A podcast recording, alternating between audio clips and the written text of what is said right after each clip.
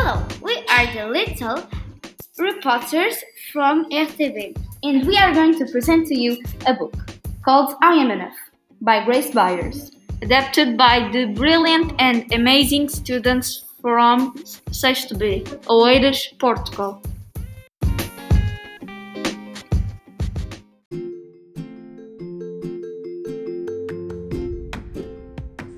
I am enough. Like the sun, I'm here to. Like the voice, I'm here to sing. Like the bird, I'm here to fly and soar high over everything. Like the trees, I'm here to grow. Like the mountains, here to stand. Like time, I'm here to be and be everything I can. Like the strength, I'm here to fight. Like the heart, I'm here to love. Like a ladder, here to climb. And like the air, to rise above. Like the wind, I'm, I'm here to push. Like a wolf, I'm here to Like the rain, I'm here to pour. Pour. And the drip and fall until I'm full. Like the moon, I'm here to dream. Like the student, here to learn.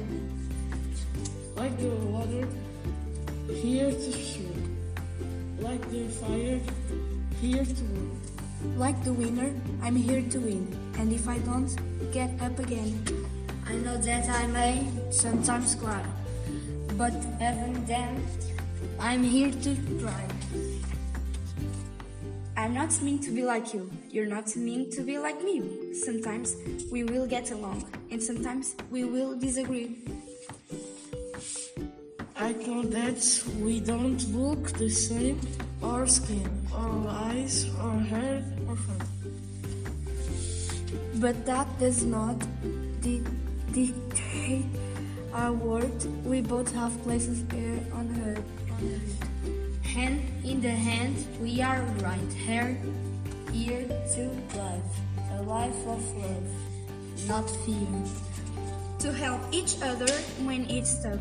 To stay together. I am.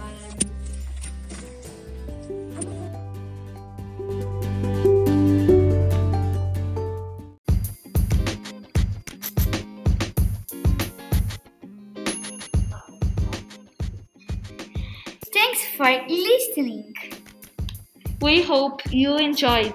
and stay tuned for the next episode. See you See you soon. soon.